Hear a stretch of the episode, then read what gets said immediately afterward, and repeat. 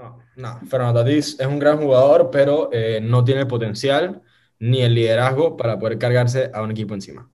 Hola a todos, bienvenidos a Halftime con PSC, el primer podcast en Latinoamérica y habla hispana que toca todos los temas acerca de los podcasts, sobre el mercado de los podcasts, de cómo invertir en los podcasts y un poco sobre el deporte. Esperemos que les encante estos episodios y para no hacerlo muy largo, vamos a la información, esperemos que les guste. Hey, ¿qué tal gente? ¿Cómo están? Aquí les habla su host, Juan Felipe González. Hoy estoy acompañado de mis grandes amigos. Diego Moca. Y Gustavo Rosemena. Y bueno, hoy les traemos un, el episodio de la semana y espero que les guste, que disfruten y vamos a directo a la cosa. Ok, yo creo que podemos empezar hablando de las últimas noticias que está pasando. No sé qué les parece, empezar con las noticias o con los hottest cards. Yo creo que con las noticias, primero que todo. Noticias me Listo. parece. Comenta, yo creo que la mayor noticia en lo del mundo de los deportes ha sido el, el deal, el contrato que firmó Dak Prescott, QB de los Cowboys, que yo sinceramente me parece que está muy merecido, pero yo vi de que en el primer año iba a ganar 75 millones y me tembló un poco la pierna. Eso es totalmente verídico. O sea, los Cowboys han estado intentando negociar un contrato con Dak desde hace los últimos dos años y no han podido hasta este año y creo que pagaron un poquito de más. O sea, siento que 40 millones por Dak es bastante, aunque esa es la dirección que el market está tomando para los quarterbacks, así que, o sea, si quieres que Dak sea tu quarterback por los próximos 5 o 4 años, eso es lo que le tienes que pagar, 40 millones de dólares. Sí, eh, no para ponerlos en contexto, o sea, él se va a estar metiendo casi 700 dólares por segundo en el partido. Fuerte. Sí, también que, o sea, por ejemplo, el salario average de un QB en la NFL son 20 millones al año y la única persona que está arriba de Dak es eh, Patrick Mahomes y Dak se está ganando literalmente el doble de lo averaje. Eh, eso creo que, o sea, esos son fuertes statements, pero Pero yo creo que, o sea, sí se merece, o sea, Dak, puedo decir confiadamente que es top 7, top 5 QBs de la Top liga. cinco, No sé si top 5, ah, pero top 7. No, yo creo que top 10, top 10 entra como de 9. Es mi Puede opinión. Mi opinión. ¿Y qué opina? Y Bueno, eh, Ah, y esto impactó el, el- su carta de una vez. O sea, su carta, em, la Donruss Optic, estaba alrededor de 60 dólares estas últimas dos semanas. Y el día que firmó el deal, subió a 110, 120 dólares de una vez. Así que duplicó su valor en tan solo un día después de firmar este deal. Sí, eh, no solamente, es, es que también mucha gente cree que en verdad solamente los trades de un equipo a otro son los que afectan al mercado, no. Eh, o sea, que un jugador firme un contrato nuevo con su equipo eh, también afecta al mercado. Por ejemplo, también se ve reflejado en la carta de Fernando Tatís. Él apenas firmó ese contrato de más de 300 millones de dólares, eh, su carta subió, se vio un, se vio un impacto y reflejado en su, en su carta y esto es lo que pasa cuando los jugadores firman no solamente contratos, sino también trades. Bueno, creo que podemos pasar a la próxima noticia, que es el, el cambio de las bolas de béisbol. Ya está comenzando a hacer un poco de efecto. Ya jugadores como Benny Snell han comentado que se sienta la diferencia bastante, que la bola tiene un grip diferente. Sí. Y digo, se- todavía se siguen viendo los honrones que, que se veían antes, pero los pitchers dicen que sí hay una, una mejoría en la bola y que ya no está tan favorable para la ofensiva, pues, como estaba en los años anteriores. a mí sinceramente ese cambio, no sé si es, me parece bien, no me parece bien desde el, desde el punto de vista de, de los aficionados al béisbol, de cómo quieren crecer el béisbol, porque una de las cosas más atractivas del béisbol es los honrones. Y yo creo que bajar ese porcentaje de honrones al año, honrones por juego, sí, yo entiendo que quieras equilibrar el juego, pero quitarle el atractivo que tiene el béisbol un poco, aparte que el béisbol no está en sus mejores años de, en cuanto a audiencia, me parece algo arriesgado. Bueno, eh, o sea, creo que los jugadores siguen batiendo home runs como dijo Gustavo. O sea, por ejemplo, para que Gary Sánchez ya haya bateado tres home runs ahorita mismo en Spring Training, creo que eso es bastante. Eh, y además, Diego, eh, dato importante, ahora que dices lo de la audiencia, eh, los Texas Rangers van a tener 100% de capacidad para el, para el primer partido de esta temporada, cosa que no solamente es buena noticia para el béisbol, sino también para el mundo y para la economía. ¿Qué opinan ustedes de eso? Creo que es el, el, uno de los primeros equipos en deporte en Estados Unidos que, que anuncian el 100% de su capacidad. Bueno, yo creo que está totalmente relacionado con lo que está pasando en Texas, el gobernador ya ni siquiera piden mascarillas. Y desde el punto de vista económico de cualquier equipo, yo creo que cualquier dueño de equipo, si el Estado, la ley permite la entrada de fans, sin duda lo van a hacer porque eso impacta bastante bien el equipo económicamente. ¿sí? No sé, Gustavo, ¿tú qué opinas? Sí, 100% em, estoy em, a favor de esta decisión que han tomado. Aunque es un poco riesgosa, sí, pero yo creo que va a ser un cambio a bien eh, al deporte del béisbol, ya que los fanáticos eran necesarios esta última temporada y se notó la diferencia de la ausencia de los fans, pues. Y creo que los Texas Rangers van a tener un, un boost moral mayor al de la mayoría de los equipos por estos fanáticos que van ahí. Y, yo creo que ya estamos poco a poco entrando a la normalidad, la vieja normalidad con los equipos, los fanáticos en los equipos. O sea, por ejemplo, mi equipo, los Charlotte Hornets, mañana van a volver a jugar con público en el estadio, ya de poco se están entrando los fanáticos. Y sin duda a mí me alegra, es peligroso, sí, pero los que están, pueden tomar el riesgo lo hacen y sin duda es algo que necesita el deporte y necesitamos nosotros como humanos, ese calor humano, los jugadores sobre todo también. Bueno, sí, dato curioso rápidamente para pasar el tema, este, o sea, Texas ya tiene a 2.5 millones de personas con dos dosis de vacuna, o sea, que ya, tienen, ya recibieron las dos dosis y 4.7 que ya tienen una dosis por lo menos, o sea, que literalmente, este, en verdad han avanzado bastante rápido, pero bueno, este, pasando rápidamente de tema, eh, Gustavo, ¿quieres introducir el siguiente punto? Em, este es un tema un poco más breve, un poco controversial. Em, sobre el jugador Meyers Leonard de los Miami Heat. Este hizo un comentario hace unos días. Em, en su stream, ¿no? De Twitch. En su stream de Twitch jugando Call of Duty Warzone, creo. Y fue criticado brutalmente en social media y obviamente tuvo que sacar un statement em, disculpándose con el equipo y ahora está en manos de los hits em, el futuro de este jugador que digo es un gran rotational player que o sea no no no, no es un game changer pero o sea es un, un jugador que te, te aporta lo suyo tengo entendido y ahora tengo entendido que no le iban a pagar, ojo. Sí, ahora depende de los hits, lo que quieran hacer con él, porque, o sea, esto ya se tiene que acabar, esto del racismo y esto de los comentarios. Y si una persona de ese calibre, que tiene tantas personas siguiéndolo, siguen diciendo este tipo de comentarios, entonces nunca se va a acabar. Y sí, pues.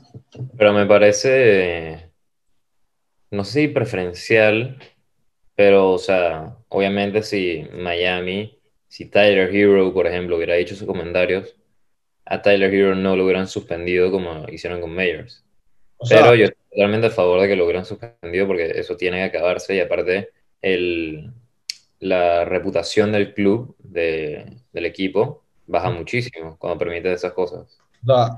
Creo que esto no fue la razón por la cual lo sancionaron, pero dice que en el stream se le puede escuchar eh, diciendo fucking cowards, don't fucking snipe at me, you fucking bitches. Creo que entonces, este, o sea, no creo que haya sido por eso, pero creo, así como dice Gustavo, que un jugador que está en la NBA, que ya es literalmente ni siquiera, no quiero decir ni siquiera, o sea, no es insignia, ni es estrella, ni nada, pero un jugador que está en la NBA, que, que está ganando mucho dinero, tiene que cuidar su imagen y la del, equipo y la de la NBA.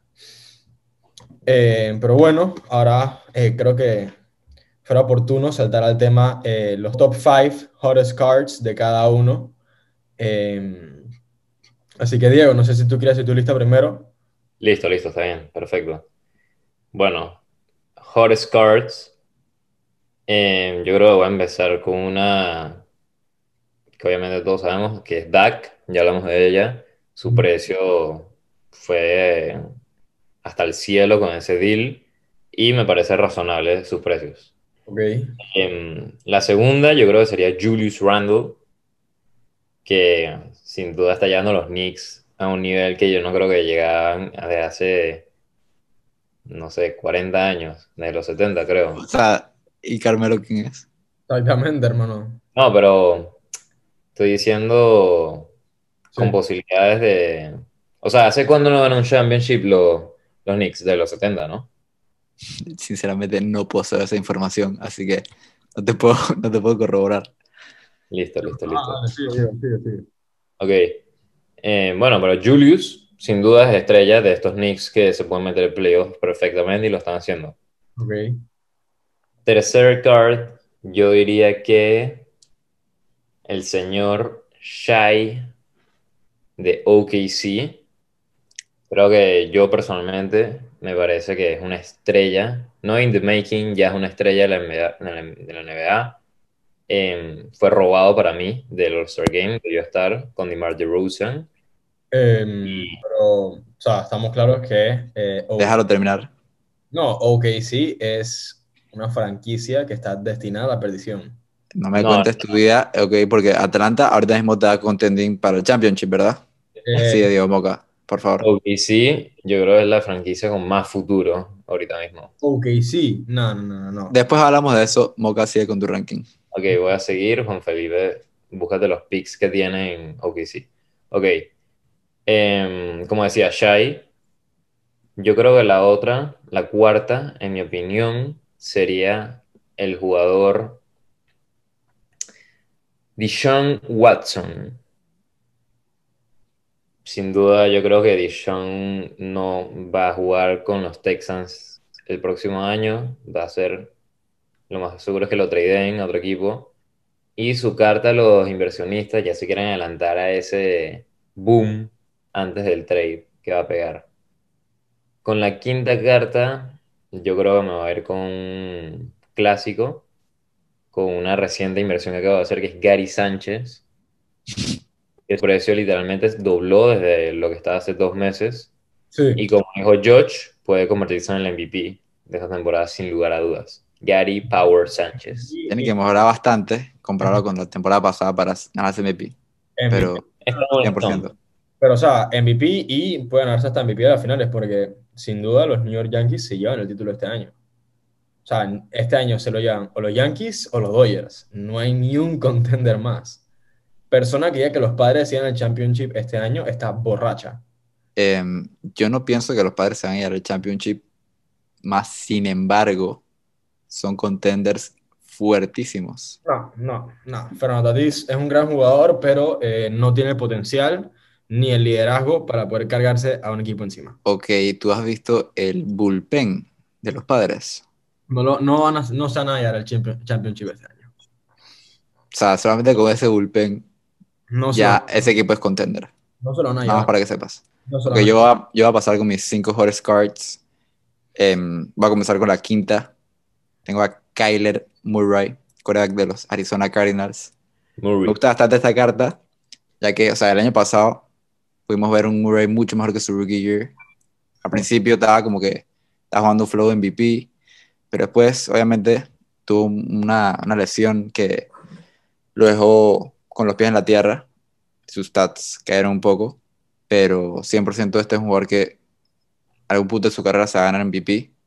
Y ahora este equipo Arizona en este division va a competir con la edición de JJ Watt. Yo creo que este equipo sube de nivel a competir de verdad en, la, en, en el NFC.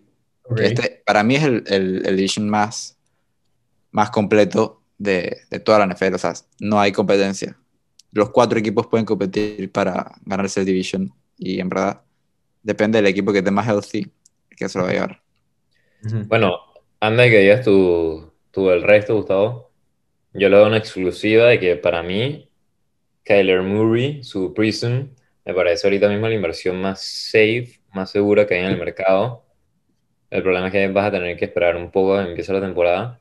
Pero su PSA 10, por ejemplo, en septiembre, cuando estábamos con la temporada, estaba en 1200 y ahorita mismo está en 500 dólares. O sea, me parece. Sinceramente, no hay ninguna forma, a menos que se parta la rodilla, no hay ninguna forma de que Kyler Murray Pris- Prism PSA 10 baje de 500 dólares que está ahorita. Está en su punto más bajo. Así que bueno, ya 100%. tienen el dato por si quieren comprarlo. Sí. Sí. Em, con mi guarda número, número 4, tengo a uno que creo que ya habían mencionado ustedes en los episodios anteriores. Es Pete Alonso, em, de los New York Mets. Jugadorazo, que el año pasado tuvo una temporada un poco, un poco más, un poco más baja, Sí. un poco baja, pero esta temporada con las, con los additions que han hecho los Mets, este, este equipo va a competir también, va a llegar a los playoffs seguro, y Pete Alonso va a ser estrella, sin duda, de los Mets. Así que me parece un gran investment en este momento. Em, te queda una carta, ¿no? Me quedan tres cartas. Ah, ok, ok. De tercero tengo a Julius Randle, como dijo Moga. Está llevando a los Knicks, tiene a los Knicks en un spot de playoff, siendo la estrella, sin duda, del equipo. Creo Es el- a, junto a R.J. Barrett. O sea, tampoco sí, pero él fue el All-Star, él es el que cuando llegó cambió la cultura del equipo y está Ok. siendo un líder nato. Me parece que está bastante underpriced su carta. 32. Está en 30 por ahí. Sí, sí, 32 dólares su, su Select Stars, ok. Yo creo que, este, o sea, por ejemplo, su, su Stars OK está en 32 dólares y el Stars OK de eh, R.J. Barrett está en 43. Sí, Pero es que R.J. Barrett es un jugador más joven, más, Más o sea, hype. promete más, exacto, más hype. Yo sé, pero, o sea, no me puedes decir que no está underpriced. O lo- lógicamente está underpriced, por eso también lista.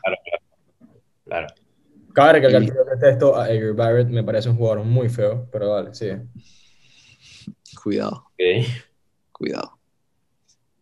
De número 2 tengo a Bo Bichette, este jugador jovencísimo de los Blue Jays, shortstop.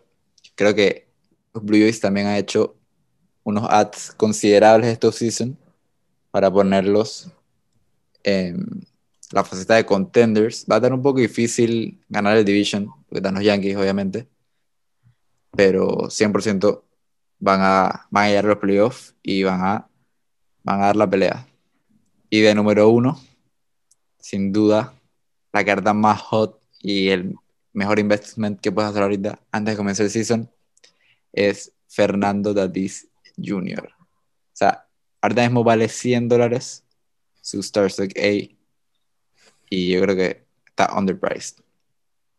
Eh, rápidamente, este, no quiero que la gente piense, los que nos escuchan, que estoy diciendo que Fernando Tatis es un mal jugador porque no lo es.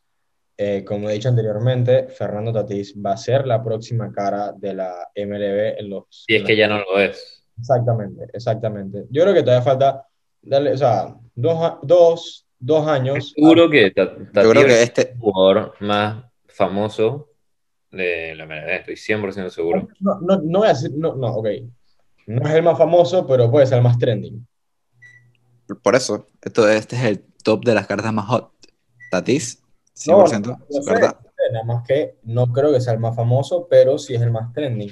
Y Ay. creo que este, em, todavía le falta mucho para tener un impacto como el que tuvo quien, Mike Trout, como el que tuvo quien, Derek Jeter. Y el Cabrera. Pero es que yo no lo estoy comparando con ellos. Yo nada más estoy diciendo que su carta está underpriced. Espera, espera, ¿qué dijiste tú, Porque es una carta que va a subir. ¿Qué dijiste tú, Diego? Miguel Cabrera. Ah, buen jugador. Esperemos que pueda jugar esta temporada y no, no le una hernia. No, no, estoy, estoy dando ejemplo como dijiste, Derek Jeter, Mike Trout, Miguel Cabrera. Ah, claro, claro, claro. Sí, sí, sí, sí, sí. Ok, ahora me toca a mí. Eh, yo voy a decir mis top 5 de, los, de las cartas que están más hot ahora mismo en el momento.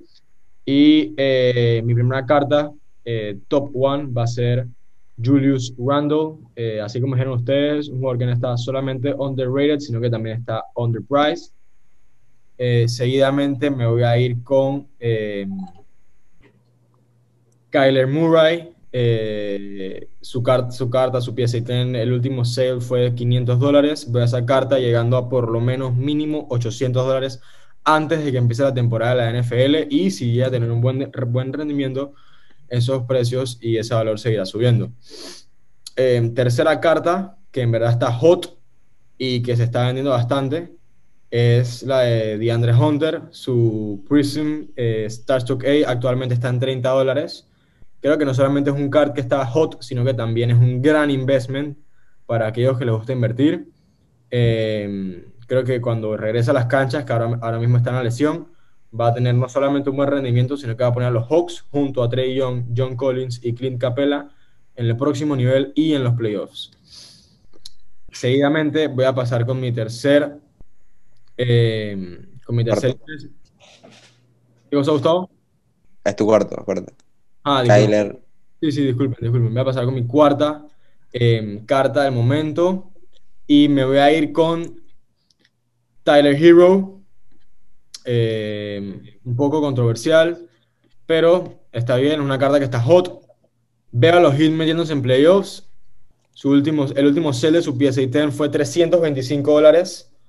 Está, no estoy diciendo que es un buen investment, pero es una carta que sí está eh, trending y, y que ahora mismo está, eh, han, han habido bastantes, bastantes compras de esa carta. Y bueno, para cerrar, eh, la última carta. que voy a dar es el Top Scrum de Randy Arozarena. Eh, yo personalmente tengo una carta de él y creo que no solamente eh, es un buen jugador, sino que anteriormente dije que los Tampa Bay Rays no, se van a, no van a estar en la foto del Championship este año. Y sigo de acuerdo con ese statement, me mantengo firme, pero creo que pueden llegar lejos con Randy Arozarena siendo protagonista. Excelente, interesante top. eh, creo que un poco controversial, pero yo creo que ya podemos pasar a nuestro, segment, eh, nuestro siguiente punto del podcast que queremos hablar, en, y es el All-Star Game. ¿Qué les pareció primero que todo? Primero que todo, no se debió haber hecho All-Star este año. Para comenzar. Un año irregular que no, no era necesario hacer un All-Star Game donde encierras a 15 jugadores de diferentes equipos y los pones más expuestos a un problema que ya estamos teniendo y no me pareció que era necesario hacer el All-Star Game. La mayoría de los jugadores estaban de acuerdo con eso. LeBron tuiteó, Damian Lillard tuiteó. Pero bueno, obviamente es su trabajo y obviamente no se van a quejar por un All-Star Game. Pero en, en base a, a lo que es el juego y a lo que fue el, el entretenimiento, em, sí hicieron un buen espectáculo. Me pareció que fue un gran All-Star Game. Pudimos ver este, momentos, momentos memorables como Curry y CP3 donkeando, Curry ganándose el, el Triple Contest. Y vimos a Damian Lillard y a Curry tirando desde su casa, literalmente. Esos fueron mis momentos favoritos. Y en base Güey, a entretenimiento, sí cumplieron sus expectativas, pero no me parece que haya sido la decisión correcta tener un All-Star Game. Vamos a tocar rápidamente unos puntos que quiero saber su opinión. Primero, eh, así rápido, veloz. Quiero que me digan del 1 al 10 qué les pareció overall el, el All-Star Game. Gustavo. En entretenimiento, yo le doy un 7 a Wolf Ok. Average. Con Felipe. ¿El All-Star Game o el All-Star Day? O sea, todo lo que se hizo. Todo, todo, todo, todo. Eh, voy a decir que un 8. En verdad, yo me- la pasé bien viéndolo. Y, ajá, ¿qué es lo otro que vas a decir? Que yo le doy un 7.5. Ok. Quiero que me cuenten rápidamente qué les pareció el Dunk Contest y si consideran, pero rápido porque queremos tocar otros temas, y si consideran que en verdad Simmons debió ganarlo. Eh, primero que todo, creo que este es el peor dunk contest que he visto en toda mi vida. Eh, El primero. no, no, no dieron el espectáculo que se esperaba, pero, pero en verdad creo que eh, la creatividad de, de Simmons eh, recibe su mérito, empezando con el, el mini hoop y terminando con el Kiss the Rim dunk que hizo. Pero, por ejemplo, quiero decir rápidamente aquí que el primer dunk del jugador de Indiana, no recuerdo su nombre ahora mismo, Cassius Stanley. Cassius Stanley. fue totalmente eh, underrated. O sea, Eso es un ese- 50, Son 50. Son un 50, for sure. 100%. ah, sí, sí, sí, ese, o sea, ese dunk era un, o sea, eso fue un 10. Eso fue un 10. 50, te refieres. 50. Un 10, me refiero por, por persona, pues. Ah, ok. Pero, ¿tú qué opinas? Em, overall, este es lo que bajó mi, mi grade en el All-Star Day, ya que, o sea, los nombres, yo sabía que estos jugadores, o sea, aunque eran nombres que no, no eran reconocidos en la NBA, em, yo sí sabía quiénes eran y yo sí sabía sus habilidades. Sin embargo, em, entré con unas expectativas más altas de lo que en verdad rindieron y no me, no, no me entretuvo mucho este, este Dunk Contest. No siento que hubo ese tipo de rivalidad como había en los otros, los otros Dunk Contest, así como hubo en el 2016 con Zach Lavine y Aaron Gordon, como hubo con el año pasado con Aaron Gordon y Derrick Jones. Siento que no hubo esa chispa, ese- esa rivalidad este año. eh, Ok. concuerdo contigo. Eh, yo también bajé mi nota por eso. Sinceramente, yo por ejemplo esperaba algo más de Obi Toppin, que fue reconocido por los Dunks también. Pero, no sé, me pareció muy insípido, un poco mediocre. Yo después del juego me puse a ver el, el Dunk Contest de Aaron Gordon versus Zach Lavine. Y sinceramente ahí me di cuenta que el de este año fue una desgracia. También Entonces- el de ese año fue el mejor que hemos visto Bien, total. probablemente en la historia. O sea, Eh, de la década seguro. De la historia. Está entre las consideraciones. Última pregunta. Quiero que me den su MVP para ustedes. Puede ser Giannis también, que sonó el MVP. Y si valió la pena hacer el All-Star Day. Ok, yo voy a decir rápidamente el mío primero. El MVP, en mi opinión, creo que se me se lo puede dar eh, Steph Curry. Creo que en verdad jugó bien, dio un buen espectáculo, tiró buenos threes.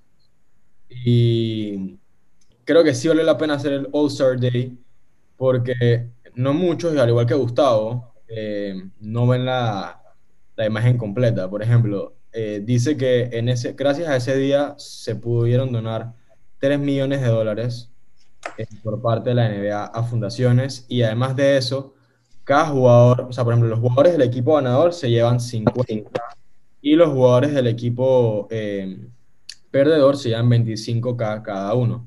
Y la verdad es que la gran mayoría de estos jugadores utilizan este dinero para eh, darlo en donaciones. Y creo que en verdad es parte del espectáculo y, viendo la imagen completa, creo que en verdad no solamente eh, fue un buen espectáculo, sino que tuvo una buena eh, contribución a lo que viene siendo la sociedad. Si tú quieres ver la imagen completa de verdad, además de las donaciones, que me parece una cosa que está fenomenal, también tienes que meter todos los patrocinios que ellos meten en cada All-Star Game. O sea, tú ves el Dunk Contest, no sé si está patrocinado, el Triple Contest, patrocinado por Mountain Dew, El, eh, Una Taco Bell. Con Kia, más grande sea, que el logo ¿Tú que- crees que, ¿Tú crees que la donación que hacen em, a, a los hospitales o a las fundaciones es que en ads? O sea, si, si comparamos eso, en verdad, Eh, la cara completa, la cara completa no le queda tan bonita a la NBA, pues. Eh, O sea, sí me acción, obviamente. Pero si quieres ver la real cara completa, tienes que mencionar también los ads o sea, que ok, ok. a la NBA, eso es lo que viven. Ok, primero que todo, Gustavo, rápidamente aquí, eh, el Dunk Contest está patrocinado por, eh, si no me equivoco, AT&T, porque cuando Simon se lo ganó le dijeron que se había llevado un bono de 40 mil patrocinado por AT&T, pero bueno, eh, básicamente sí veo la imagen completa y te pregunto a ti, ¿cuándo en tu vida tú vas a donar 3 millones de dólares a fundaciones, Gustavo? Yo cuando tenga esa capital de poder desprenderme de 3 millones de dólares con esa facilidad, los donaré. Pero ahorita mismo no poseo 3 millones de dólares y no lo puedo donar. Yo creo que Pero yo te dije que sí me parece una buena acción y me encanta eso. Pero sí, te vuelvo y te repito, si quieres ver la verdadera cara completa, también mira cuánta plata ellos em, cobraron en base a los, a los ads y a todas esas propagandas. yo, yo opino que yo estoy totalmente de acuerdo con Gustavo porque, con Felipe, sí, ellos pueden decir que donaron 3 millones, pero si a ti te dicen tú eres el, comi- el commissioner del NBA y te dicen, ok, puedes hacer este evento tal, te vas a ganar 20 millones y digamos que puedes donar 5 millones a fundación, obviamente te va a dar súper bien, pero obviamente también te beneficiaste casi el triple. No, estoy, no estamos diciendo, no se saben las cifras, pero no creo que todo el dinero que hayan ganado lo hayan dado fundaciones, obviamente se beneficiaron de eso. Y no solo eso fue tan criticado, sino también por la situación del COVID, encerrar a todas las estrellas del equipo en... y eso que no mencionamos eh, a, a las estrellas estas de Embiid y Simmons, que o sea, fueron eh, de- descualificadas del, del All-Star Game porque eh, co- eh, COVID Tracing lo sacaron y si hubieran llegado a jugar, hubiera habido un brote de las estrellas de la liga. Y, o sea, la liga se hubiera parado por completo, por lo menos por una o dos semanas. Yo creo que, ok, yo entiendo, estoy totalmente anuente de la situación en la que estamos viviendo, pero eh, creo que no solamente uno, la vida sigue, sino que dos, creo que la NBA está tomando eh, los protocolos y las medidas necesarias para, eh, para poder eh, anular, como, eh, prevenir eh, el COVID-19 dentro del evento. Y, y- y creo que esto en verdad no solamente trae aunque no lo crean, esperanza a la comunidad, sino que también mejora la economía eh, de alguna manera u otra. Pero bueno, esa es mi opinión, puede que estén en desacuerdo, pero eso es lo que yo Es válida, es válida. Ok, yo creo que en verdad eh, eso es todo. ¿Qué opinan ustedes? Me parece bien. Yo creo que hablamos un poquito de todo, de las cards, de lo que se viene en el mercado. Dimos algunas pequeñas inversiones de gratis. Y estoy contento. ¿Tú, Gustavo? Sí, en este podcast hubo de todo. Estuvimos de acuerdo, estuvimos en desacuerdo. Hablamos de todo lo que está pasando. Dimos nuestras opiniones en nuestras cartas favoritas y las que están más hot en el mercado. Y sí, me pareció un buen podcast y buena manera de empezar la semana. Exactamente. Entonces, nada, Juan Felipe, ¿tú quieres algo para terminar? Nada, que ya eh, espero que les haya gustado el episodio, chicos, y nos vemos en la próxima, pues. Un saludo. Muchísimas gracias a los que llegaron hasta el final de este episodio. Esperemos que les haya encantado. Si tienen alguna duda o quieren hacernos alguna pregunta o alguna anotación, nos las puede dejar en nuestro Instagram, arroba Panama Sportcards. Y si les interesa más sobre los Sportcards y les interesa unirse a la comunidad de Panama Sportcards, en el link de la descripción y en el link de nuestro Instagram va a estar cómo poder unirse a la comunidad. Esperemos que hayan aprendido y que les haya encantado esto. Muchísimas gracias.